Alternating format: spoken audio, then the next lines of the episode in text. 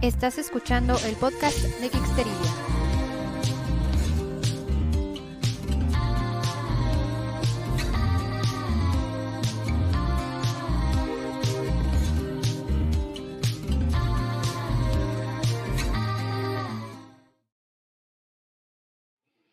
Hola Geeksters, ¿cómo están? Bienvenidos al podcast de Geeksterilia, su podcast favorito de series, películas y literatura de ciencia ficción y fantasía, así como de cultura pop en general. Yo soy Cecilia y hoy no vamos a hablar de, de ciencia ficción de fantasía, pero sí de una serie, una miniserie de Netflix que tuvo a todo el mundo muy contento y muy pegado a la pantalla y de repente hubo un repunte de ventas de tableros de ajedrez. Estoy hablando nada más y nada menos que de Gambito de Dama y hoy me acompaña una cara conocida por ustedes si es que les gustaba Game of Thrones o les gusta Game of Thrones y seguían videos de Game of Thrones. Muy seguramente conocen esta cara. Jack Durán, bienvenido. ¡Hey! Y experto en ajedrez 94. Eh, hola Ceci, muy bien, muchas gracias ya para el torneo, uno que voy a tener allá en Alemania y otro en Suiza, una gira mundial. es en la que, vamos a comenzar como rockstar. estamos, contentos de, saludar aquí a la comunidad y, agradecer la invitación a, esta plática que la verdad es sorprendente porque nos viene como anillo al dedo recién nominada a los Golden Globes, mi estimada Anya eh, también, por supuesto, la, la miniserie que pues ha causado mucho y, y, qué bendito sea Netflix por, digamos que, apostar este tipo de historias y no nada más por, por contar algo que siempre pudiera resultar banal o, nada más para apantallar, ¿no? Entonces creo que creo que es bastante jugo y vamos a hablar acerca de las virtudes y defectos aquí en, en este Podesterilia. Venga. Claro, claro, como debe de ser, como debe de ser. Y pues bueno, antes que nada, como es el formato de este podcast, eh, vamos a hablar primeramente de la serie, de lo que se trata. Si es que ustedes no han visto la serie, un poquito sin spoilers, vamos a platicar un poquito sin spoilers. Y luego, obviamente, va a venir la alerta en el momento en el que ustedes, si es su decisión quedarse con nosotros o decir bye, bye, bye, ver la miniserie y luego ya regresar y, y y escuchar todo completo. Ustedes sabrán, ya lo saben cómo se maneja aquí en este, en este podcast.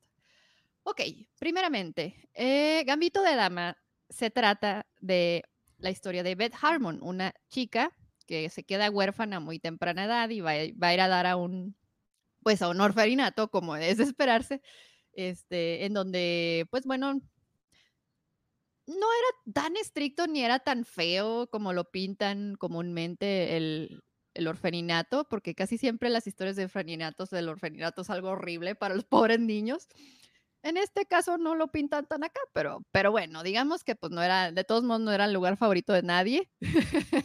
este, y pues bueno, ahí el personaje de Beth, que es interpretado por Anya Taylor Joy, Ah, descubre su talento oculto del ajedrez, escapándose de una de sus clases, metiéndose, digamos, al, al cuartito del conserje del, del orferinato. Él, él, enseña a jugar ajedrez y resulta que ella es todo un prodigio del ajedrez.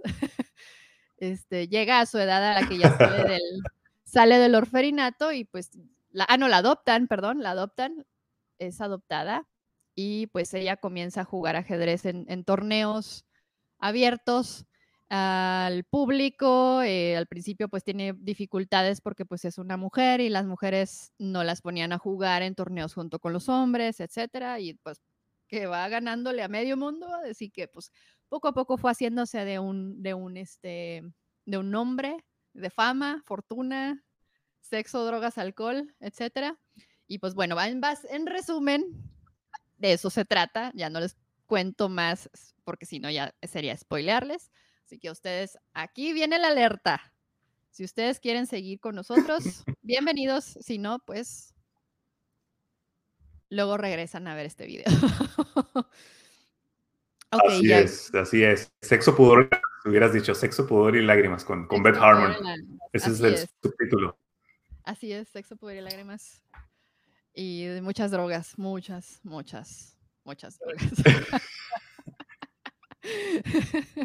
Oye, qué padre. Eh, saludando a la comunidad que, se va conectando aquí, a, a, a, Miguel, a Tania, hola, ¿cómo están? Eh, contento de poder compartir esta opinión que de verdad eh, para mí fue una completa acción, sobre todo porque muchas personas, creo que la gran mayoría, no somos así conocedores del juego de ajedrez. Sin embargo, al terminar la serie, me dieron muchas ganas de empezar a aprender, de inscribirme a algún curso. y como bien tú lo dijiste al principio del video, hubo una, una reacción en cuanto a la venta de tableros. En España creo que crearon el, el, tablero que aparece en, la serie tal cual con los colores y, demás, pero creo que en grandes dimensiones. Y, de repente miles, miles de inscritos a, los torneos. Y eso es complicado, ¿no? Que, que se genere una ola de, de, popularidad, sobre todo en un juego que está estigmatizado, por así decirlo. No, Ajá, como para personas que... sí, en estas eras, en esta época donde, o sea, ya todo lo juegas videojuegos. Sí, o sea, perdón porque te interrumpí. Este, sí, eh, o sea, para mucha gente pudiera resultar algo aburrido. Y esta serie te lo pinta como algo muy interesante. Y algo, ah, yo en, en ciertas medidas, no, no en ciertas medidas porque la mera neta nunca fui buena en el ajedrez, pero yo sí estuve en un club de ajedrez cuando estaba en la preparatoria. Estuve en el club de ajedrez porque no había otros clubes que me fueran más afines a mí. Y dije, ah, bueno, pues me meto aquí. Aquí me meto, ¿no? Al, club de casados, al Breakfast Club. Al Breakfast Club, sí. Este, pues es que venía de la secundaria en donde venía, tenían un club de pintura, que era como que lo que a mí me gustaba en ese entonces, ¿no? Y, y llegó a esta prepa y no había nada de eso, y yo así, ah, ¿qué me meto? Bueno. Oye, a, a, mí me pasó parecido a ti, pero yo estuve en la, en la preparatoria dentro de, un club de teatro, y recuerdo ahí que nos ponían ejercicios como muy raros, de verdad, en, cuestión de cómo empezar a aflorar nuestros sentimientos, a, digamos que a, no sé, el entrenarla como si fuéramos tipo maestros Jedi, mirándonos a los ojos y haciendo cosas así como canalizando nuestra energía con las manos, como por 20 minutos haciendo ochos con la mano. Y este, y no, de repente se convirtió en algo demasiado surrealista para mí. Yo creo que necesitaba un poco de, como para ponerme en onda. Y dije, oh, hell no, I don't think so. Y ya me salí. Pero pero hey, siempre he sido como de, ese club también, también entiendo perfectamente. Yo me hubiera metido al club de ajedrez si alguien me hubiera encaminado por el camino. Pero pues no, no, no, no, no había conserjes superdotados ahí en mi escuela, lamento. Sí, ya sé. Bueno, o sea, yo sí me puedo, lo que sí me pude identificar con el personaje de Beth fue que las miradas de bicho raro, porque generalmente no hay muchas mujeres que jueguen ajedrez. o sea, no es un no es un juego muy popular entre las mujeres. Este, claro que sí hay ajedrecistas, mujeres muy famosas. Este, de hecho, vi una entrevista de la que es la campeona mundial entrevistándose mutuamente ella y Anja Taylor Joy.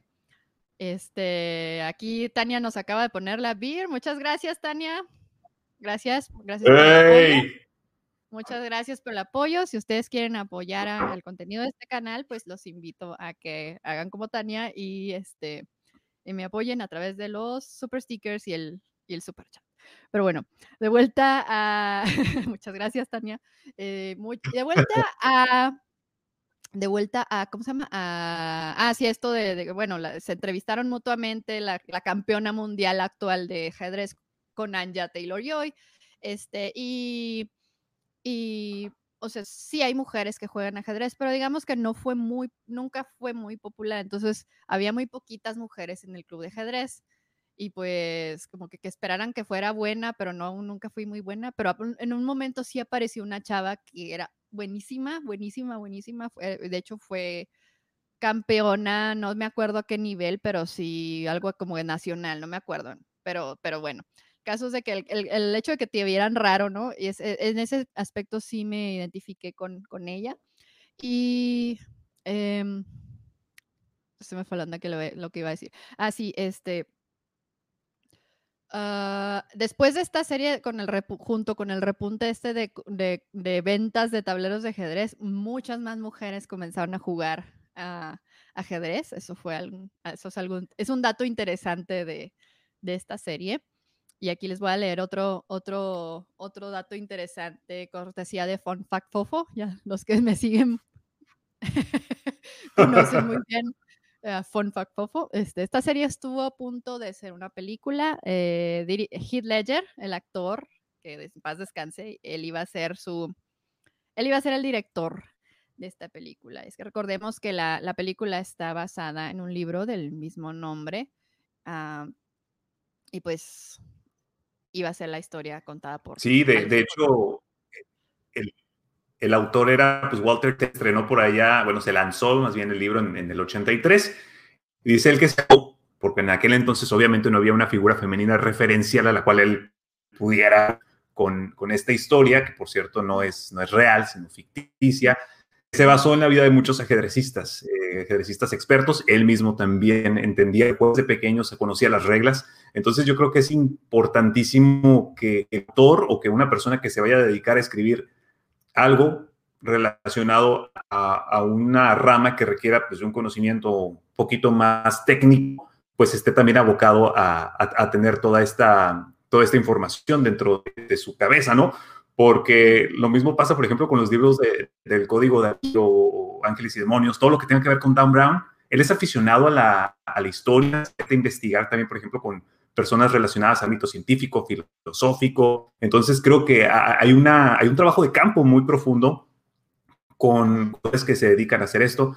Y uno también, eh, por ejemplo, las personas que tienen un deseo de, de escribir algo de fantasía y todo eso, yo creo que lo más importante aquí es pues leer y, nutrirse de todas esas experiencias o, de todo ese conocimiento que otras personas han implementado y de ahí pues eh, empieza a salir poco la creatividad y pues qué bien que Walter Tevis encontró en, esta historia un y a mí se me hace algo muy interesante porque es un, y esto lo comenté en el, en el video que hice de análisis de Gambito de Dama, que se me hace un buen ejemplo de feminismo a positivo, no del feminismo tóxico que en, muchas ocasiones, o, incluso metido con calzador, que se ve en las eh, series como que te intentan adoctrinar, te intentan vender idea, una, te intentan educar como si fuera una escuela, ¿no? De, que esto está bien, eso está mal, por ahí los valores que se tratan de implementar a veces los, los, ingresan en la trama de una forma muy forzada y aquí en Gambito de Dama eso no, no, no sucede, pasa todo de forma muy, muy natural. Y no, y no solamente eso, sino que también es, digamos que alude a ejemplos de masculinidad positiva, porque tampoco es que los machos o los hombres de la historia estén como que eh, determinados a, tratar de, truncar los sueños del personaje principal, que es Beth Harmon. No, no, la menosprecian, sí se, se especifica que obviamente es un, es un juego que, que mayormente Ajá, que mayor es de hombres, pero a ella la, le empiezan a dar quebrada, por así decirlo. Creo que, creo que es un muy buen ejemplo de cómo deben de ser tratadas las historias en la actualidad, sobre todo si quieren pues enaltecer la, el, el, empoderamiento femenino de una manera muy, muy agradable. Entonces creo que eso es algo muy resaltable de, de esta serie. Sí, claro. Y digo, la mayor, el mayor ejemplo de, esa, de eso que tú mencionas de la una masculinidad más positiva es la escena en la que todo el ganado de la vez está reunido para ayudarle a, vencer al ruso. o sea. Sí, como, los Avengers, ¿no? Como, vamos a derrotar a Thanos. Simón, Simón, Simón. Y si, si, hubiera sido un ejemplo de, digo, una masculinidad más tóxica, pues claro que ni al caso, ¿no? O sea, todo el mundo estaría jalando agua para su molino. Quiero aprovechar para saludar aquí a, Pedro, porque es un fan tuyo y que de verdad que es un fan tuyo porque es un fan tuyo porque nos está viendo desde Chile y allá es tardísimo a esta hora. Hola. Eh. Bienvenido, dice saludos Ceci, también te, te, te, saluda a ti también, dice saludos, soy de Chile, atento a los videos de Jack, los de Game of Thrones, yo los vi todos la vi me atrapó. Y vi toda la miniserie en una noche. ¡Wow! Yo me la eché en una semana porque la estaba viendo junto con mi esposa y era como que entre que se acuesta el niño y que la vemos un rato. Yo sí me tardé y la disfruté, pero así como, como si fuera un tecito, ¿no? De poquito, de poquito. Sabrosón el asunto.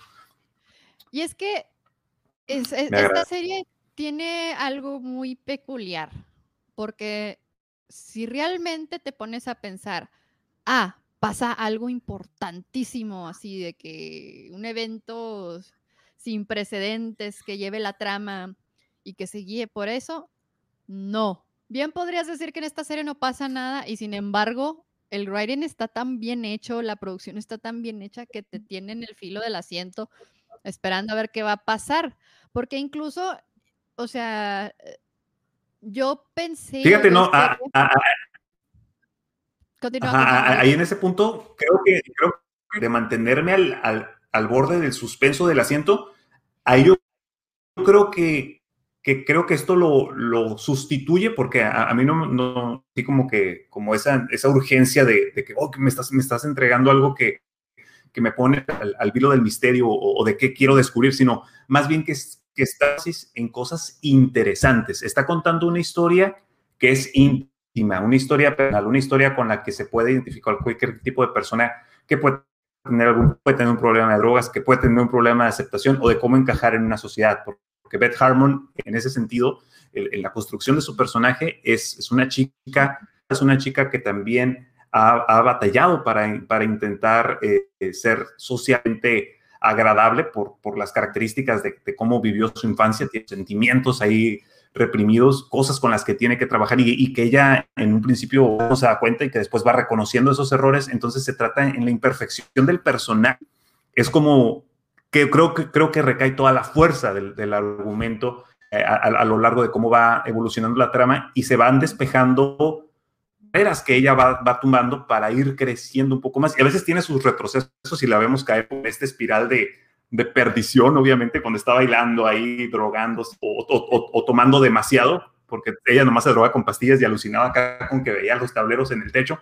Pero eh, ese asunto de cómo de repente la, la catea y se mete con, con batillos con los que pues ella no siente nada, solamente como sentirse completa o llenar ese vacío existencial que, tiene. Entonces es donde dices tú, o sea, hay, unas personas que me imagino que en, mis amigos, en mi familia o mismo en algún punto de la adolescencia me llegué a sentir así como confundida. Y en entonces, pues en los, años 70 pues no existía nada de esto, pues nada de redes sociales, nada de internet. O sea, la morra, te, la morra estaba sola en su casa y era como que estar, no, porque realmente no, no te podías meter al Facebook ni acá al Instagram a, a, ver viendo estupideces ahí, pendejadas, videos de gatos, o sea, no podías hacer eso y el amor pues, pierde el tiempo. Y era como que no tengo amigos, este, los amigos con los que, que tengo, pues ya me metí con ellos y medio los herí, entonces era como que a mí me, me, esto de cómo Beth Harmon va, este, liberándose de estas barreras, de estas trabas sociales, entonces yo creo que, que, que, en ese sentido... Eh, para, para digamos que eso, ayudar un poco a, lo que estás diciendo, ¿no? Que, que creo que es muy importante. Sí, y bueno, hablando de sus adicciones, pues de alguna manera el, el, ajedrez cumplió esta función, ¿no? Muchas veces los adictos, uh, cuando se quieren rehabilitar, lo que hacen es sustituir una droga por otra, o sea, una adicción por otra. Por ejemplo, no sé, muchos, muchos, este, muchos alcohólicos eh, entran a algún problema, a algún programa de, rehabilitación y adoptan otra conducta o, algún otro hobby o pasatiempo al que le dedican todo el tiempo que le estaban dedicando a su adicción. Y, bueno, tocando el punto ese que, mencionas de que antes pues no había con qué entretenerte en pendejadas, básicamente. Este, no. Que, no, significa estar bien, ¿eh? Que, o sea, no, es de que lo hubiera, al contrario, yo creo que lo hubiera hundido más, ¿no? Pero, digo, por lo menos es, ocupada. ¿Qué hago, claro, claro, claro. O sea, por ejemplo, muchas veces, porque muchas veces piensa uno que, ay, antes la gente era más buena para X, Y, Z. Bueno, pues es que antes no había tantas distracciones y en lo que te tenías que entretener, pues agarrabas el hobby que te había gustado y te volvías un experto en eso porque en eso te entretenías, ¿no? O sea, no, no era como que había tantas cosas que, que pudieran hacerte procrastinar o algo así. Entonces, este, pues bueno, el, yo pienso que también el ajedrez funcionó como una manera de sustituir su adicción por las pastillas estas que le despejaban un poco la mente. bueno, o sea, antes de que la dejaran volver a jugar ajedrez, pues digamos que le metió a la escuela, ¿no? Y, y, y la criticaban por la clásica de que, pues bueno, no, no tenía una ropa muy acá, muy, muy chida. Y pues como fue agarrando lana, se fue comprando ropa bien fregona y, y, sí, o sea, se convirtió básicamente en un, en un referente de la, en una it girl del, del ajedrez. Sí, oye, que, que, por cierto, actores de la serie critican precisamente ese elemento de, de convertir una persona que físicamente pues no es muy bien agraciada por el corte del cuello que la vimos y su vestimenta un poco rara y, anticuada en una especie de, supermodelo de Instagram. O sea, muchas personas como que lo, lo atribuyeron un aspecto un poco que materialista, un medio poser, el rollo de, de que, ah, ok, vamos a tratar de quedar bien y, no sé, ¿no? Vamos a, retratarla de esta manera, pero eh, son muy poquitas las, cosas que yo tengo que criticar de, de, ámbito de dama y esta no es una de ellas. Mira, si yo quisiera ver gente fea en la tele, o sea, que yo quisiera ver gente fea, mejor me salgo a la calle, O sea. Yo, yo, yo, le pondré no y no en, en, algún programa de, de, de, esos de Televisa, pues ya con eso. Ándale, sí, pues sí. O, mira, o mira, o sea, simple y sencillamente, la neta, si yo empezara a ganar la lana que ella estaba ganando, este, le invertiría un poquito a mi aunque sea, no me compraría, digamos, algo, algo de acá de marca, Chanel ni nada de eso, porque pues tampoco, pero claro que me invertiría un poquito en mi imagen. Es, es, o sea. Y aparte, mira, soltera, no tiene hijos, o sea, ¿qué, qué, qué, pues, más podía hacer la muchacha? Nada, o sea, está súper bien. Mejor que se lo gaste. Ya, ya se había comprado comprado su casita y acá sus, viajecitos, o sea, se iba a sacar chido el, chido el rollo, entonces, pues, ¿qué más quería uno, no? Entonces, creo que, pues, Beth Harmon, pues, todo el derecho, ¿por qué no?, de, de, hacer lo que quiera, hacer un caco de vida, ¿no? Porque, porque las cosas así, así la estaban este, pasando ella, entonces creo que es, es, es bueno eso. Oye, por acá, eh, aprovechando, Miguel, Miguel Rollo dice, hey, ¿qué onda? Este, comenten también de el rol sobre la mamá del personaje que valió mucho la pena para mí, con todas sus broncas personales. Oye, plantear el, asunto de la, de depresión, que fue, ¿no? A través de este personaje, Ceci. Sí, sí, sí, sí. De, hecho, ella es uno de mis personajes favoritos en esta miniserie. O sea, ella influyó mucho, mucho en el éxito que tuvo, que tuvo Beth pero a la vez, o sea, yo siento que fue como que la dejó brillar a ella y ella se fue apagando por completo, o sea, porque bueno, para empezar, o sea, es, una mujer alcohólica eh, y se, hizo alcohólica básicamente porque se sentía sola, o sea, ella perdió, me parece que perdió un hijo eh, y pues el matrimonio en el que estaba. Y su marido la abandonó. Ajá, eh, ajá, este, su matrimonio simplemente no, no funcionaba. El, el, tipo se iba de viaje, según esto, de, de, trabajo y ya hubo un punto en el que de plano ya no regresó. Entonces adoptaron a Beth, digamos que para, como para que la acompañara, ¿no? Y, y, y bueno, cuando al principio ella no la quería dejar jugar ajedrez, porque como que lo veía como una tontería. Eh, pero luego que descubrió que realmente sí era buena y se podía ganar dinero de ello, pues la apoyó.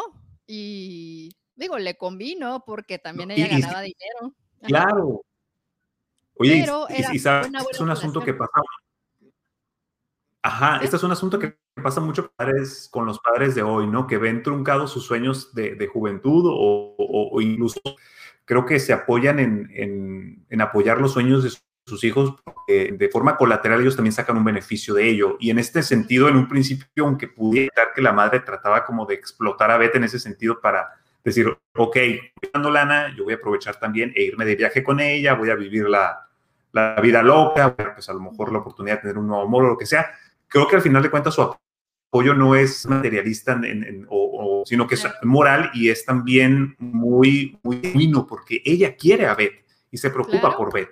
Entonces, claro que en un principio este, le intentó sacar provecho, claro, sí, pero no creo, no creo que sea algo, dadas las condiciones en las que se encontraba la mamá, y creo que Beth se dio cuenta de esto, y que que había ciertos excesos o abusos y demás de parte de, de, este, siempre fue muy comprensiva y muy cariñosa. Por eso le dolió tanto cuando murió y, no sé si murió por un daño hepático en la, en la serie, te dan a entender, ¿no? Como que le falló algo, este, hepatitis, creo que tenía hepatitis, creo que, se, que, fue de hepatitis de que murió la señora. Y, es, y esto también te, te, motiva un poquito más a investigar al respecto de qué son estas enfermedades que mucha gente, o sea, nos vacunan de pequeños, de, de chiquitos. Yo ahorita acabo de vacunar a mi hijo otra vez, hexavalente y que la varicela y, el, la, y la hepatitis, pero no sabemos de qué son, o no sé, y, el hecho de que te, platiquen de estas historias o de esta problemática, tanto del hepatitis, del alcoholismo, como también de la depresión, y puede acarrear eso y las adicciones que tiene Beth Harmon también como una especie de, de conciencia social. Obviamente, igual está dentro de una trama que no se nota con calzado que no se nota así como que te voy a dar un cursito de cómo, de cómo librarla de esto, ¿no? Entonces, es algo súper importante. Sí, claro. Y bueno, algo que yo agradezco mucho de esta relación, de cómo muestran esta relación de madre e hija, es precisamente el hecho de que hubiera sido muy fácil mostrar, bueno, el cliché o lo que hubiera sido más fácil mostrar era una relación abusiva de parte de la, de la mamá de, Beth hacia Beth, o sea, al, momento de darse cuenta que, que, podían sacar beneficio de esto. Y digo, sí sacó beneficio de eso. Y Con clichés. y, sí lo, ajá, y sí lo disfrutó, pero a final de cuentas la mostraron como una relación positiva. Y como tú dices, o sea, todo este tipo de, de, de situaciones que luego vemos en televisión y todo esto, sí, sí llaman la atención y sí, y sí a lo mejor te motivan a, investigar un poquito más a eso. Y, por ejemplo, hay muchos... Oye, me, me, oye Ceci, tú, los noveleros, me, me, acuerdo cuando este tipo de cuestiones las, las metían en la trama de, con ese tipo de novelas y, que, oye, se murió fulano y y lo metían acá como bien ridículo, bien, bien sobreactuado en, en, las novelas. Bueno, yo también quiero estar igual. no, no, digo, o sea, por ejemplo, algo que me gusta mucho de las maneras nuevas en las que están retratando este tipo de cuestiones es que, por ejemplo, en, no sé si has visto This Is Us, la serie This Is Us. Eh, es una serie de dramática muy... Mandy Moore, ¿no? Pero... Con Mandy Moore, sí, con Mandy Moore. Ajá, con, y con Milo 20 Me encanta Mandy, pero no, no le he visto y me, me han mucho. Es buenísima, buenísima. Yo no me canso de recomendarla. Si quieres llorar terapéuticamente, no le tengas miedo. Llora, agarra los pañuelos y llora amargamente, pero no es llorar. ¿Qué pasó? Pero, pero este streaming está, ¿qué onda? O sea, ¿dónde la encuentro? creo que era de tele abierta, ¿no? Sí, algo así, ABC. Está en en BC, está en NBC. No sé si ahí en Tijuana se pueda ver como tele abierta, porque aquí, aquí en Ciudad Juárez sí se ve. Sí, en inglés, en inglés. Ajá, aquí sí se ven los canales, mm. me imagino que en Tijuana también, eh, pero pues si no, también la puedes ver, están algunas temporadas en Amazon Prime, y, o sea, en Prime Video, y hay otras que mm. si pagas el paquete de Fox Plus en, pues en tu proveedor de cable. Te pagaron nada para decir este comercial mendigo. No, bueno fuera, hombre. Bueno, agua, bueno fuera. Este... Ah. no, pero. Cocinado por. Sí, ya sé. Prime debería de patrocinarme, ¿sabes por qué? Porque había hablado en muchas series de ellos que mucha gente no habla tanto de esas series, pero en fin. Bueno, mi punto con This Is era que, por ejemplo, el personaje de Jack, que es el de Milo Ventimiglia, es alcohólico, pero no lo retratan como un alcohólico violento, golpeador, etcétera sino es un padre de familia súper entregado a su familia y súper así devoto a su familia. la, mejor persona que te puedas imaginar, pero tiene esta adicción. Este, y, es una manera de también, o sea, es una buena manera también de retratar a los adictos porque pues no por ser adicto eres mala persona, o sea, puedes tener las mayores virtudes del mundo, pero tienes esta enfermedad. Y pues sería bueno que la trataras, ¿no? O sea, porque...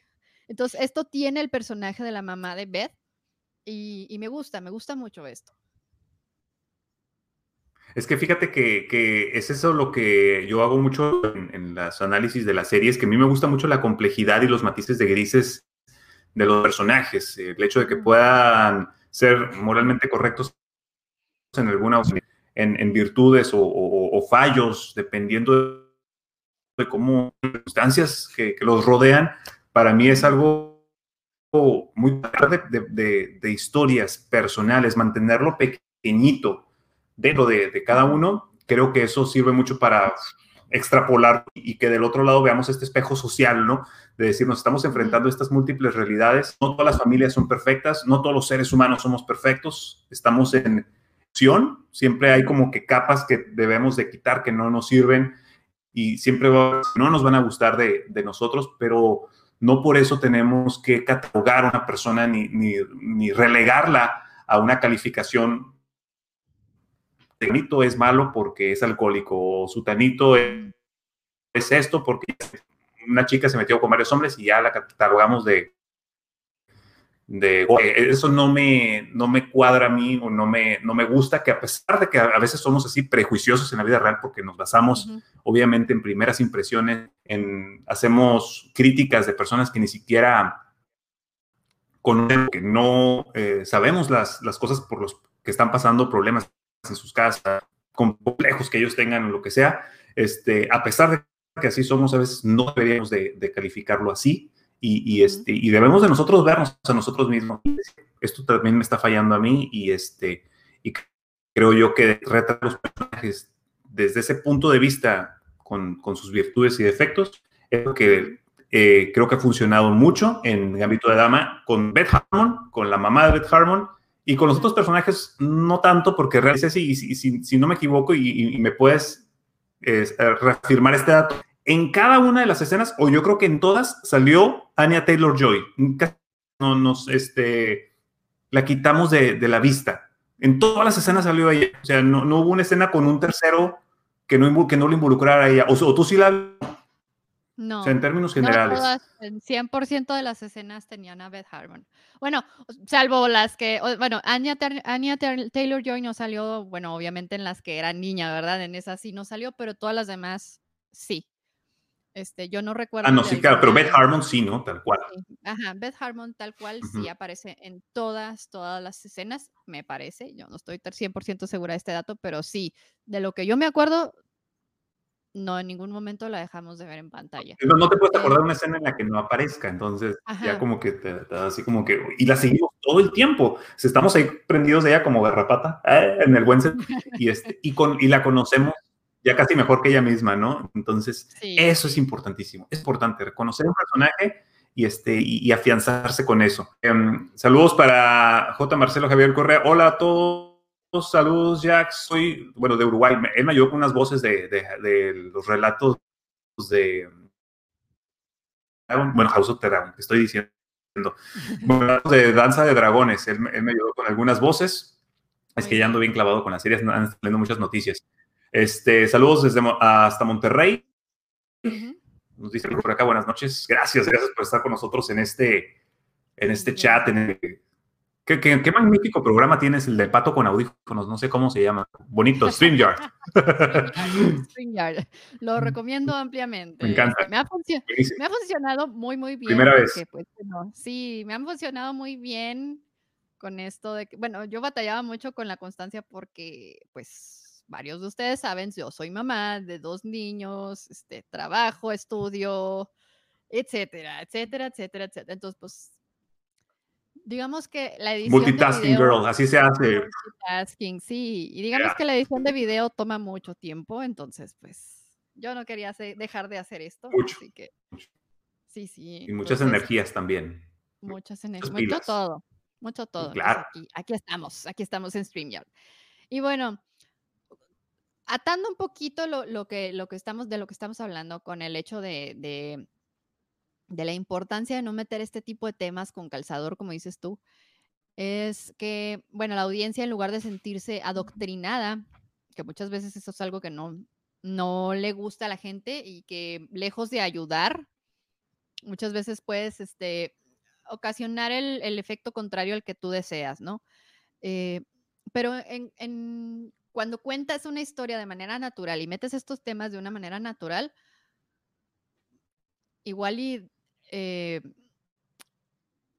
digamos que comienza una discusión saludable en la que piensas tú, cómo están las cosas en tu vida, etcétera, etcétera. Y algo particular que tiene Gambito de Dama es que, bueno, como dije ahorita, bien pudieras decir que no pasa nada en la historia, o sea, simplemente, ah, es una chava que es muy buena en el ajedrez, es adicta y le ganó un ruso, punto. Eh, pero ves em, lo que te emociona o lo que te engancha es precisamente el desarrollo de estos personajes, o sea, el, drama de su vida diaria, de cómo, cómo tuvieron esas dificultades para, bueno, primeramente el Beth, de que es huérfana, estuvo en un fernianato, se sentía bicho raro en el mundo hasta que encontró su pasión, etcétera, etcétera, y todo esto, o sea, es muy una manera muy natural de contar la historia, digamos. Eso fue lo que me gustó.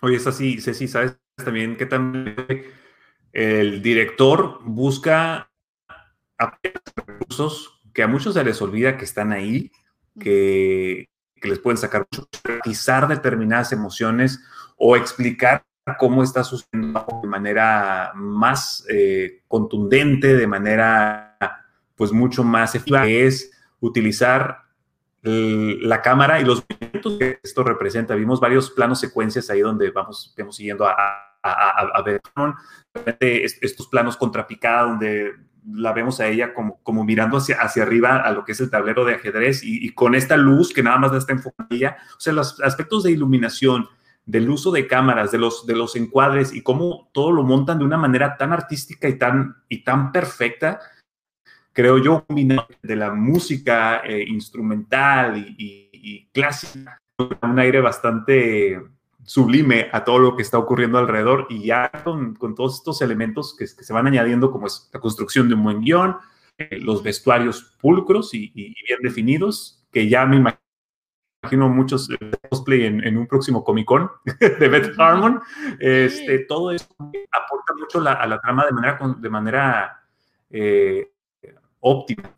Que, eso es lo que muchos realizadores han estado pues olvidando que tienen recursos para utilizarlos porque esta historia no hubiera sido lo mismo sin la manera el qué, sino el cómo. Y estos flashbacks de ir y venir en el tiempo, de, explicarte la historia a veces de, desde el final al principio y, cómo determinadas cosas van impactando en, un futuro, se me hace muy padre, muy padre de Gambito de Dama y digo, wow, o sea, que, ¿en qué cabeza, cómo, cómo o yo mismo escritores ahí, porque no creo que sea nada más labor que se le atribuye todo el mérito, haciendo, haciendo todo esto y haciendo miles de borradores. Es decir, ¿sabes qué escena la vamos a poner antes? Creo que fortalece, quiere comunicar esta otra. Y yo digo, wow, y de ahí podemos sacar hasta una clase y un seminario y decir, así se construye una historia que en teoría, desde su planteamiento, no resultaba muy interesante, pero que al final, la manera en la que está planteada, dices tú, oye, así se hace. O sea, buen trabajo, wow, de verdad. Claro, claro. Y bueno, ya, ya que mencionas todos estos aspectos de producción, bueno, el vestuario sí es una parte muy importante de la, de la historia, ¿no? O sea, tanto desde que, desde que vemos a, a, Beth llegar al, al, orferinato con su uniforme eh, y su vestuario modesto cuando está en la prepa, hasta sus vestuarios más espectaculares ya, ya de ajedrecista rockstar. Un pequeño elemento, eh, digamos que dato curioso de, todos estos vestuarios es que todos tenían un tramado o un patrón de cuadros. Eh, de alguna mm. manera u otra, todos tenían cuadritos. Ajá eh, cuadros, este, pues obviamente haciendo referencia al tablero de ajedrez, excepción del último vestuario, que es cuando juega con los viejitos, que está vestida totalmente de blanco en referencia a la, a la reina blanca, a la dama, pues. Oh, no sé eso, dato curioso. Wow. Bien, ¿eh? No sabía, qué padre. Sí, sí, sí. Eh, y ahorita, o sea, el, vestuario, hizo tanto ruido el vestuario que de plano, ahorita, o sea, le abrieron una exhibición en el Museo de Brooklyn junto al el vestuario de la serie de The Crown, que también es otra, también digno de mencionar. Oye. Eh, y pues bueno, aquí Eduardo nos está pidiendo que mencionemos el personaje de, de Jolene. En los últimos episodios. Jolene, Jolene, Jolene, También pensé en la canción. También me hizo pensar en la canción de, de, Dolly Parton. pues bueno, este personaje... Eh, amiga. Es la, sí, es la amiga, la modelo, la que digamos que la casi hace que la que pierda por default la partida con el ruso. o, a ver, déjame ver si. no, según, según yo, A ver, ah, no, no, Jolene, no, no, es, es la amiga del. No, yo sí es cierto. Jolene es la amiga, la del orferinato. Sí. Sí, es la amiga del orferinato, la que ella. viene y le jala las. Sí, ella me encanta porque va y le jala las patas a, a Beth cuando, porque la ve muy mal y todo, y como es la persona que digamos que la conoce, mm, ajá, de pe a pa, más a profundidad, este que aquí mis hijos están tratando de entrar acá, al cuarto. Eh, Breaking and entry, poltergeist ahí en la casa. Breaking eh, bueno, estaba diciendo, ah, sí, Jolene, que a final de cuentas ella es la que no se traga, digamos, que la pantalla, ¿no? Ya, la pantalla que ya se ha construido Beth a través de los años y de su éxito y todo esto. Ella la ve como, pues, como la niña que conoció en, el orfanato. Y, me encanta porque ella, ella llega y le dice, pues no mames, o sea, tienes todo esto. Güey, tómate el burro, quítate ese rollo. Sí, no, no. agarra la onda agarra la onda con... Cómete un sneakers.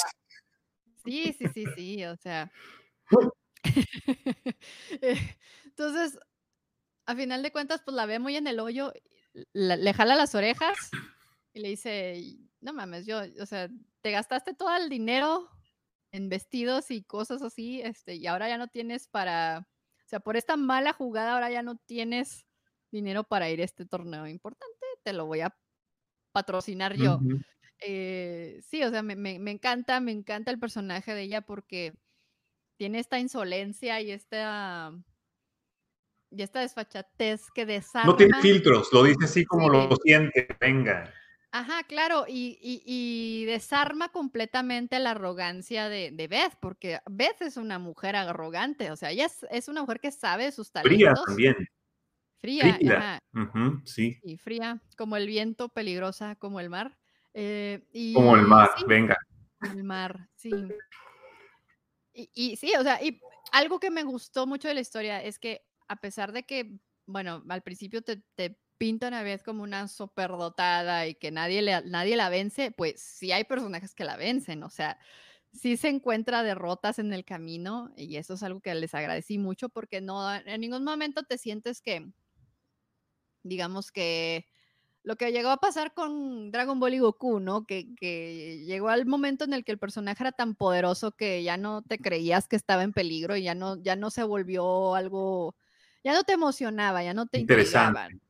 Ajá. Y, no, esto no pasa aquí tampoco, porque si bien no tuvo muchas derrotas en la vida, digamos que sí, en la historia, pues digamos que sí las tuvo y fueron bastante impactantes para ella. Y a de personajes muy interesantes también.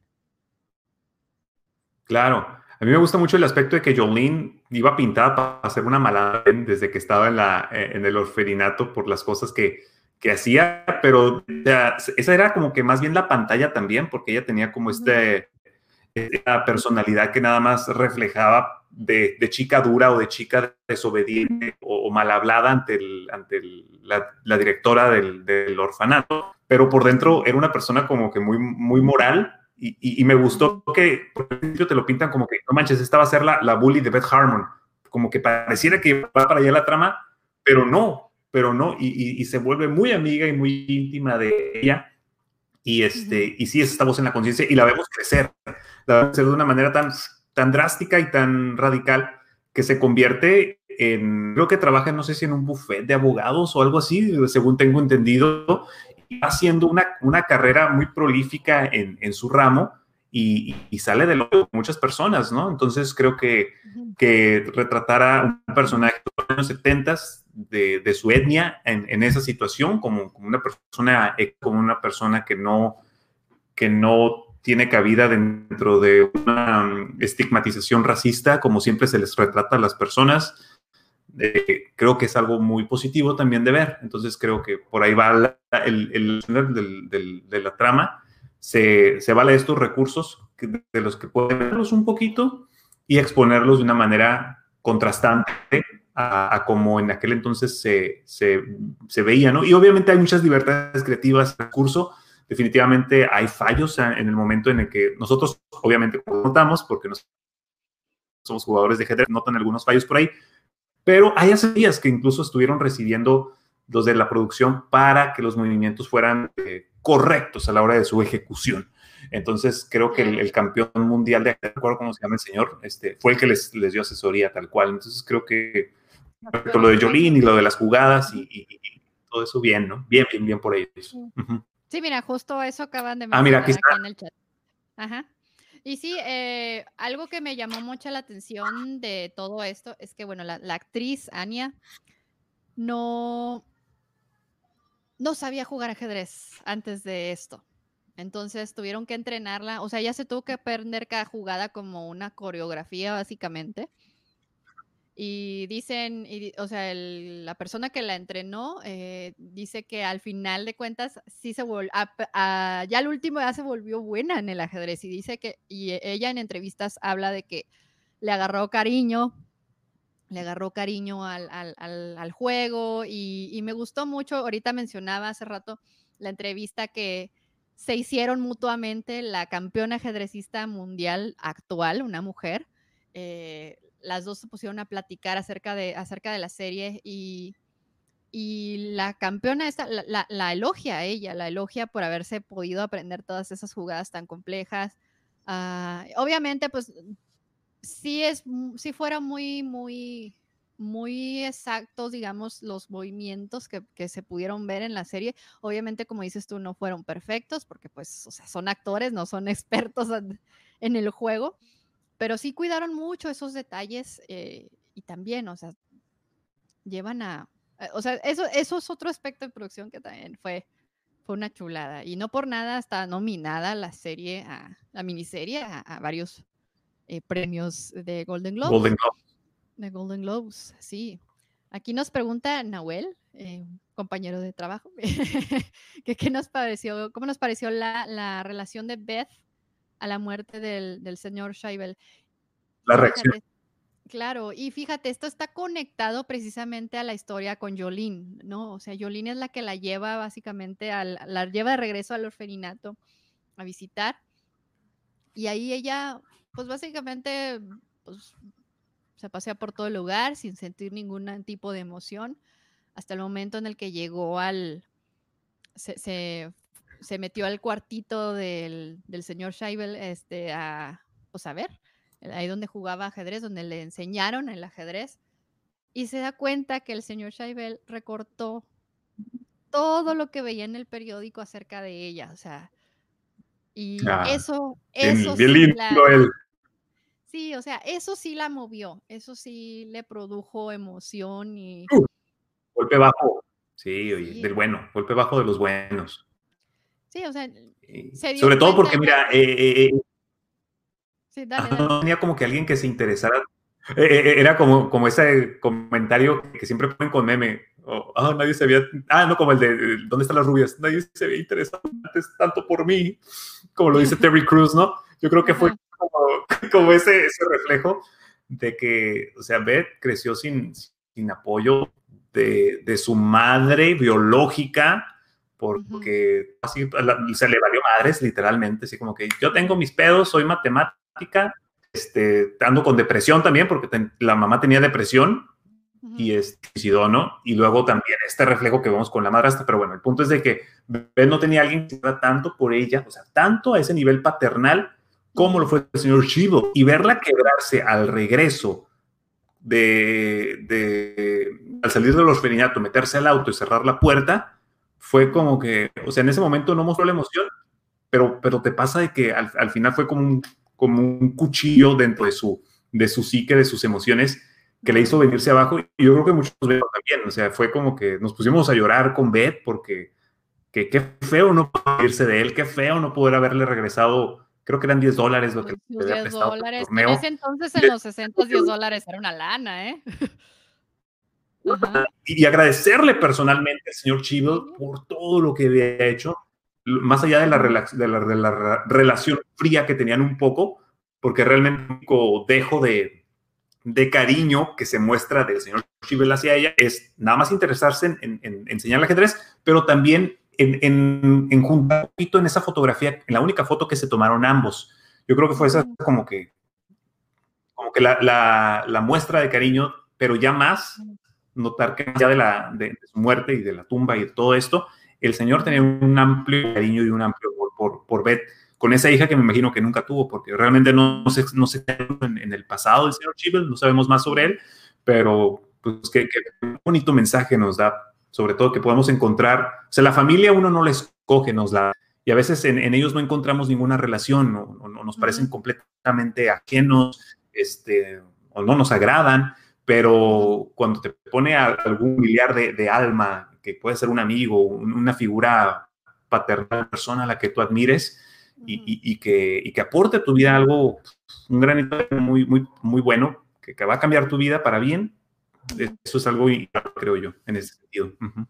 Sí, claro, claro. Y, bueno, o sea, el, digamos que este encuentro, bueno, que no fue un encuentro porque obviamente pues no, no hubo contacto con, con el señor Shiva, este, ya, ya, ya de adulta, ah, pero tuvo contacto con, digamos, con la relación que él tenía hacia ella, el cariño que tenía él hacia ella y como dices tú, la, o sea, la impactó profundamente. fue, digamos, que lo único que la hizo moverse eh, o que le movió algo adentro de esa visita al orferinato. Y pienso yo, o sea, no lo vemos tal cual en la serie, ¿verdad? Pero, pero pienso yo que de algún modo eso tuvo que, eso y el encuentro con, con Jolene tuvo que haberle dado algo de base, algo de piso para poder al final enfrentarse al, a enfrentarse al ruso. Eh, digamos que algo de, o sea, al final de cuentas vino toda su red de apoyo a, estar tras ella, a darle ánimos, a decirle, sí, puedes ganarle al compa este. Y también lo vemos, obviamente, pues en la llamada de todos sus novios, ¿no? que todos se, se sientan ahí, hablan por teléfono y todos están estudiando las, las jugadas y todo esto. Eh, que obviamente pues a lo mejor eso pasa, es una de las partes churras del final, ¿no? Pero, pero está padre, de todos modos está padre, está agradable de ver y, y bueno, o sea, son. ¿Qué pasa? Y el, asunto también de Beth logró la admiración de sus adversarios, o sea, es otro que nadie, alguno que otro que sí se ardió, ¿no? Como el que se levante y dice, chingue su madre, qué pedo, y se va, ¿no? Este, pero, pero, por ejemplo, el del admitió y dijo, sabes qué buen juego, le dio la mano, el, luego el, señor que tiene bastante experiencia, que dice, niña, tú tienes algo especial dentro de ti, el señor Barbón, ya anciano, ya grande, unos lentes, parecía como, como Carlos Marx, ese señor que estaba frente a ella, este, dices tú, uy, pues qué padre, ¿no? Que, que, que, que, puedan, es el ejemplo de masculinidad positiva, también dando la, la, serie dentro de su narrativa. Entonces, es no, no es de que hay una mujer es más fregona que yo y, este, me voy a arder. no, puede ser, no. O sea, qué padre que se pueda reconocer. No es batalla de sexos, reconocimiento entre personas. Simple y sencillamente, creo que eso es lo que, a lo que alude la serie. Y fíjate tanto impacto que causó que, hasta el momento las contabilizaciones de Netflix de vistas lleva 63 millones de personas que ya la vieron y estuvo en el top 10 eh, mundial de gentes y, yo creo que Anya Taylor-Joy, donde la, y casi siempre es algo que la trama no lo permita o que, o que la escritura, ¿no? Como por ejemplo a lo mejor lo de New Mutants, ¿no? Que fue un proyecto grabado por ahí, pero, pero Anya Taylor-Joy, pues, bendiciones, que ha sabido hablar español, aparte nos podemos identificar con ella, argentina de nacimiento, bueno, nació en, Miami, ¿no? Pero es argentina de, crianza. Crecimiento, sí, sí. Y de crecimiento, y, yo la vi por primera vez, o sea, supe de, la carrera de ella en la película de La Bruja, no sé si te tocó verla, este, gran actuación, gran actuación, una de las películas más diferentes que a mí me tocó. En su momento fue criticada por la audiencia en términos generales, pero, pero creo yo que no vieron más allá de lo que nos están intentando comunicar con un terror diferente, porque no es un terror este, de esos de screamers que te avientan en la cara, sino más bien psicológico. Y luego ya la vimos en otras grandes producciones, como por ejemplo Fragmentado, este, Glass. Eh, han salido, ha salido en otras, por ahí salió en, en, otra de Netflix que sale con otra chica que creo que su hermana, no sé cómo estuvo el rollo, la vi, pero me aburrió, entonces ya no terminé de ver, pero a lo mejor igual estaba interesante ya después pero a donde la pongas, este, Anya Taylor-Joy, pues siempre brilla, ¿no? Brilla, brilla la estrella y brilla tan lindo, como dice Pablo La Rey. Este, y bueno, o sea, es, esta buena actriz que, bueno, el personaje era muy inexpresivo, pero aún así, o sea, no, no, yo, pues, yo pienso que para un actor no es fácil expresar emoción a través de un personaje que no proyecta emoción o no proyecta emociones que están tan frío y tan tieso, digamos, en su manera de ser. Sí, pero aún así con eso, aún así sientes todo lo que ella está sintiendo, lo, lo puedes ver en sus ojos, lo puedes ver en su lenguaje corporal, sin tener que verla llorando, digamos, o gritando, o, estar enojada, lo que sea. O sea, lo más cercano a eso que vemos es cuando se, se, se destrampa y llega toda peda o toda cruda al, al torneo de la escuela esa donde empezó y todo. Es lo más parecido que vemos a una crisis, digamos, pero, pero, está padre. Oye, el, hecho de que era medio, medio orgullosita, o sea, no le gustaba, eh, se, enojaba consigo misma y era medio, medio altiva de repente. hay ciertas cosas que no terminan de obviamente gustarnos con el personaje. Eh, porque, pero así son las personas, o sea, son complejas, son difíciles, son, son, son a veces malas, a veces buenas, y a veces como se les antoje como, y como amanecieron ese día, o sea, y para mí algo simbólico, algo simbólico a, la hora de, que lo planteando en, la serie de una manera muy, muy eh, poco convencional, como estamos acostumbrados a, a, otras series, te digo que no intentan a pantallarnos con mejor efectos especiales, con con otras que no es apostar por el personaje en, sí. Claro, claro, claro. Lo venimos diciendo muchas veces en este, lo hemos mencionado muchas veces eso en, este, en este podcast, que la historia no la hacen los efectos especiales, sino pues ahí tienen Star Wars, las últimas películas de Star Wars que pues la historia no fue no fue óptima y con todos los efectos especiales habidos y por haber el presupuesto más grande que te puedas imaginar y no levantó la historia. ¿Por qué? Porque la historia la hacen los personajes, la hacen las situaciones que están viviendo estos personajes y, todo esto. Y digo, sí, tiene detalles raros la, la, serie, o sea, ninguna serie, ninguna historia que vas a ver en la tele o en la pantalla va a ser perfecta. Por ejemplo, aquí Eduardo nos dice que algo que le pareció raro es que en esas épocas de la Guerra Fría, que el, Beth hubiera tenido tanto apoyo de los rusos en la calle, o sea, en o sea, o sea, con tanta libertad, o sea, siendo que era una, era una sociedad que estaba muy restringida. Eh, pues sí, también a mí me pareció algo, algo raro, digamos, pero digamos que a lo mejor, o sea, mm, en cierto, en cierto punto, hasta cierto punto sí le hay un Licencias creativas que se toma la serie para, para, claro, un poquito mejor la tramilla. Claro, y, y, hasta cierto punto sí le halló algo de sentido porque las que la apoyaban eran mujeres. O sea, era la rockstar entre las mujeres, digamos. O sea, a lo mejor porque, no sé, simbolizaba algo, ella representaba algo que ellas anhelaban tener porque no podían por el régimen este socialista, comunista en el que estaban envueltas, no sé, o sea, pero sí, o sea, a final de cuentas son libertades creativas que las producciones estas se pueden tomar, que a lo mejor no nos van a hacer tanto sentido en su momento, pero alimentan la trama, digamos, o sea, la llevan hacia un, sirven para llevarla hacia algún lado, ¿no? Sí, un lado que, que, al final es a buen puerto, a buen puerto para lograr una satisfacción redonda en términos generales con, con la audiencia y redonda también para, para dar digno a, los arcos argumentales de cada uno de los personajes. En este caso de Beth, realmente es como pasamos todo el tiempo con ella, es Beth, Beth es la que más nos interesa, ¿no? Realmente que enfocarnos en los demás. Jolín sí un poquito, pero es Beth, simplemente es, es ella, serie que eh, usa como estandarte a, su protagonista, eh, no como otras que pues, también se secundarias que no aportan nada. Ahorita, por ejemplo, estoy viendo una serie que se llama no lo recomiendo nada. Se llama Destino, la saga de Wings, que ahorita ha estado como que muy a, popularcilla en Netflix y dije, pues vamos a darle una oportunidad. ah, ya verán mi crítica sobre esto. No quiero decir mucho, pero apuestan por cosas secundarias que no, que no, no, no, no terminan de encajar, no aporta nada y, y dices tú, hay mucha tela donde cortar, aprovechala, aprovechala, pero no lo hacen. Claro, claro. Ah, mira, aquí le contestan precisamente a Eduardo que los soviéticos eran muy orgullosos del ajedrez y a lo mejor esto es lo que puede justificar el que, el que la hayan apoyado. Y que les dé que les dé quebrada de que vamos a ver si es cierto, de que cuero salen más correas, por eso fue como que, a ver, véngase, pues, papá, a ver quién, quién puede. Y ya fue por eso que le dieron chance, ¿no?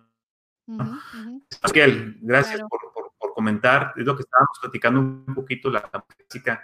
A mí me encantó, me encantó porque va muy a toque, va, va muy a tono. La, clime, este. Yo siempre he sido gran fanático de música clásica desde que tengo memoria. A mí me, me ha encantado. las clásicas que todos los niños tenemos en, en, nuestra juventud, pues yo creo que fueron los Looney Tunes, ¿no? Que, que de repente utilizaban piezas de Mozart, de Beethoven y demás. Ahorita utilizan y otras que son creaciones completamente originales, que no se me hizo como lo que últimamente hacen muchos compositores, que es, ah, a mí me gusta esta pieza, voy a agarrarla y la voy a cambiar poquito y ya es una pieza nueva. O utilizan mucho ese recurso últimamente, sobre todo de, los productores, de que dicen, quiero una de esta. No, esto fue como que algo que, se siente que es una música de ajedrez. cuando están haciendo los movimientos y, el tempo, ta, ta, ta, bien marcadito, tú, órale, fue, fue pensado de una manera muy estratégica. Entonces a mí me encantó eso. Sí, sí, sí. Y eh, sobre todo así como que, como dices, que lleva el ritmo del, de los movimientos que ellos están haciendo. Eh, eso me pareció, me pareció interesante. También la, la elección de la música externa, o sea, canciones normales, digamos, este, no, no parte de original del soundtrack. No, ajá. Por, por, acá dice Jorge que, son, eso es otro recurso, no sé cómo se llama, porque este, utilizan mucho, por ahí en, uno de los grandes maestros, Hans Zimmer, hace alusión a ese recurso de, copiar música de otros este, compositores y cambiárselo un poquito. Pero sí, o sea, está, eh, está para lo que hacen. Pues sí, pues, digo, en términos generales, Ceci, eso es lo que a mí me, ha gustado de Gambito de Dama, no te puedo decir, eh, salvo que, que, me agrada que a la gente le haya gustado que van más historias originales que, que, ahorita la guerra del streaming está muy, muy cabrona con esto del Disney Plus, del, del, Prime Video, con Hulu, con, con Peacock, que ha surgido también, con, con Paramount Plus, que tuvo Paramount algo que también tiene una forma de claro video y que, o sea, hemos sacado tantas cosas que dices tú, güey, ah, o sea, por, por, eso es que ahorita está mucho de moda lo que se llama este, ahorita está mucho de moda lo que es las suscripciones, las suscripciones flotantes, que se acaba una serie que me interesa, brinco a otra plataforma por otra serie que me interese y así, ¿no? Entonces, come on, denos calidad, no cantidad, es lo que yo pido. Sí, sí. Bueno, y antes de, bueno, antes de finalizar, yo no puedo dejar de mencionar al personaje de Benny Watts, que es el, el otro campeón ajedrecista, este, que es un excéntrico, que anda vestido de vaquero, trae una, una este, navaja nomás por los LOLs, así. Me encanta, me encanta el personaje de él porque... Ah, te, refieres al, al Georgian Reed, ¿no? Ah, al del de Game of Thrones. Georgian Reed, ándale, sí, sí, sí. Que al chavito enamorado de, de Love Actually. Este, el, el, actor se llama Thomas Brody Sangster. Eh, si ustedes vieron Love Actually, eh, pues es el niño, el niño que sale en la historia de Liam Neeson. Si vieron Game of Thrones, pues es Georgian Reed. Pero me encanta, me encanta el personaje de él porque es el único que digamos que puede sacar a, puede sacar a Beth de su, de su, le baja el ego acá bien gacho y, y, y, la reta, la reta de verdad. Y eso, eso me encantó. Me encantó porque o sea, la relación entre ellos dos muy tensa, pero a la vez, este, como hay admiración mutua ahí y, Y pues bueno, o sea, la excentricidad del misma del, del personaje en sí también es, está, está muy, muy bien llevada. Así es, a, mí también me gustó mucho. Igual la partida esta del ajedrez rápido, mucha gente la critica, así, no, así no es como que se, que se juega el ajedrez rápido en la vida real, en realidad es mucho lento, pero bueno, estuvo bien, estuvo bien. No, sí, no, digo, las, las partidas de ajedrez rápido sí, sí se ponen así de tencillas, ¿no? O sea, yo sí lo, lo presencié mucho en el club de ajedrez precisamente. Y precisamente la chica que mencioné que ella sí era muy buena y que fue campeona y todo eso, ella practicaba mucho el ajedrez, el ajedrez rápido. Y era un espectáculo, realmente sí era un espectáculo verlos jugar porque este, muchas veces, bueno, yo que no era muy buena, yo que nunca fui buena ajedrecista, ah, muchas veces te perdías en lo que ellos estaban haciendo, pero ellos, ellos, o sea, bien concentrados en lo que están haciendo acá, ellos saben perfectamente qué están moviendo y por qué lo están moviendo en cuestión de segundos y eso no es fácil de lograr, o sea, eh, eso realmente te habla del nivel que puede tener una persona cuando juega ajedrez y, y eso lo supieron retratar bastante bien. Acá preguntan que si no hay una otra temporada de Gambito de Dama y pues me parece que no porque es una miniserie ah, basada en un libro pequeño, o sea, no, era no es un libro muy grande, digamos, o sea, la misma actriz Anya Taylor-Joy mencionó que cuando iba a hacer el papel leyó el libro y se lo leyó de una sentada, o sea, así de ese tamaño está el libro, o sea, es un libro pequeño, así que no, no creo que vaya a haber una segunda, una segunda temporada, pero, pero bueno. Jack, no sé si tengas comentarios finales. Nada, simple y sencillamente agradecer a toda la gente que estuvo muy, al pendiente de, la transmisión, de, esta colaboración que, hemos hecho tú y yo, y que espero pues que me sigas invitando al futuro. No sé utilizar este programa de, StreamYard, pero ya estaría aprendiendo mucha plática con la audiencia últimamente, sobre todo para intercambiar opiniones de, de a mí me gusta más, que es, que es Game of Thrones, y, y este, ahorita pues ando con lo de WandaVision, ya esperando el de mañana, este, invitarlos a que se suscriban al canal de Ceci, los que están viendo que son seguidores míos, y los que, los que son seguidores de Ceci, pues caigan al canal también, y les gusta algo y se quedan. Es todo. Mira, la mera verdad, yo pienso que los que me siguen a mí te siguen a ti por Game of Thrones. Porque sí, este, pues y si alguna vez llegaron a ver los, los episodios de La Hermandad sin estandartes, pues también aquí el joven, aquí en este lado, también apareció por ahí, junto con, junto con Adolfo, eh, Adolfo Tamini y esta Valentina. Y, Valentina Carias.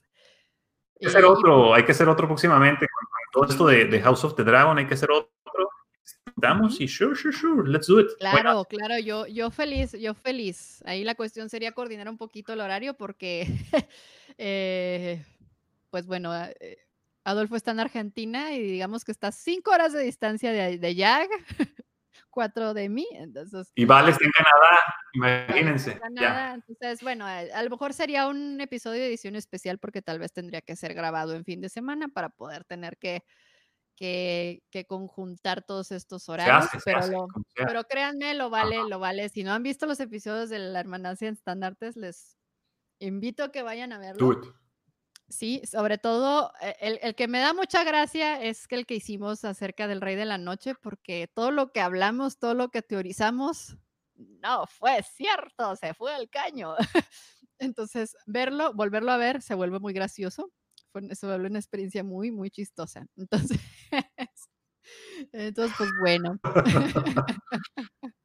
entonces, pues bueno. Eh, les, tengo, les tengo unos pequeños anuncios por ahí. el próximo episodio voy a tener de invitado nada más y nada menos que a Chris Christian del canal de Smokescreen hablando de la novela que él escribió de fantasía medieval que se llama Crimson Gods. Este, si ustedes han sido fanáticos de Game of Thrones, tal vez han visto su contenido porque él hacía también videos de análisis de Game of Thrones, ah, pero en inglés. Eh, de hecho, él ha, hecho muchas colaboraciones con Val y Val, pues, Val ha salido en este canal. Eh, así que, pues bueno, espérenlo. El próximo episodio va a ser un episodio en inglés. Eh, recuerden que Ahora estoy incluyendo contenido en inglés. Cada, o sea, son dos episodios en español y luego un episodio en inglés. Y a partir de la, mm, en dos semanas, o sea, de este jueves, en la siguiente semana, los streamings van a cambiar su, hora, su día, la misma hora, pero es otro día.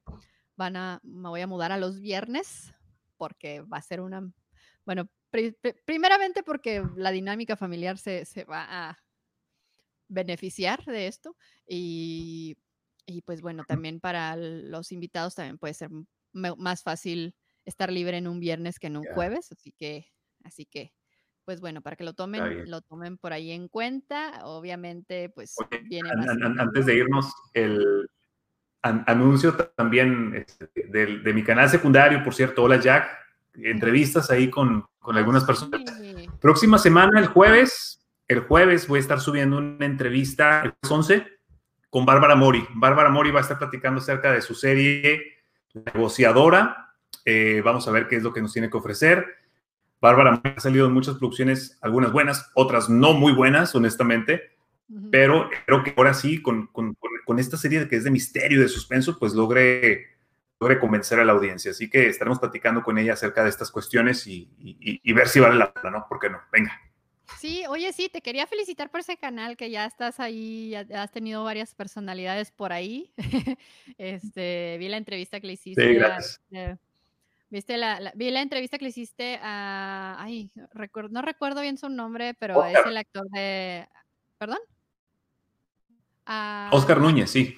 Sí, sí, él es el actor de, de, The Office, ¿no? Y ahorita está saliendo en la serie de, de Mr. Iglesias con, con, este, con Gabriel Iglesias, un comediante de stand-up.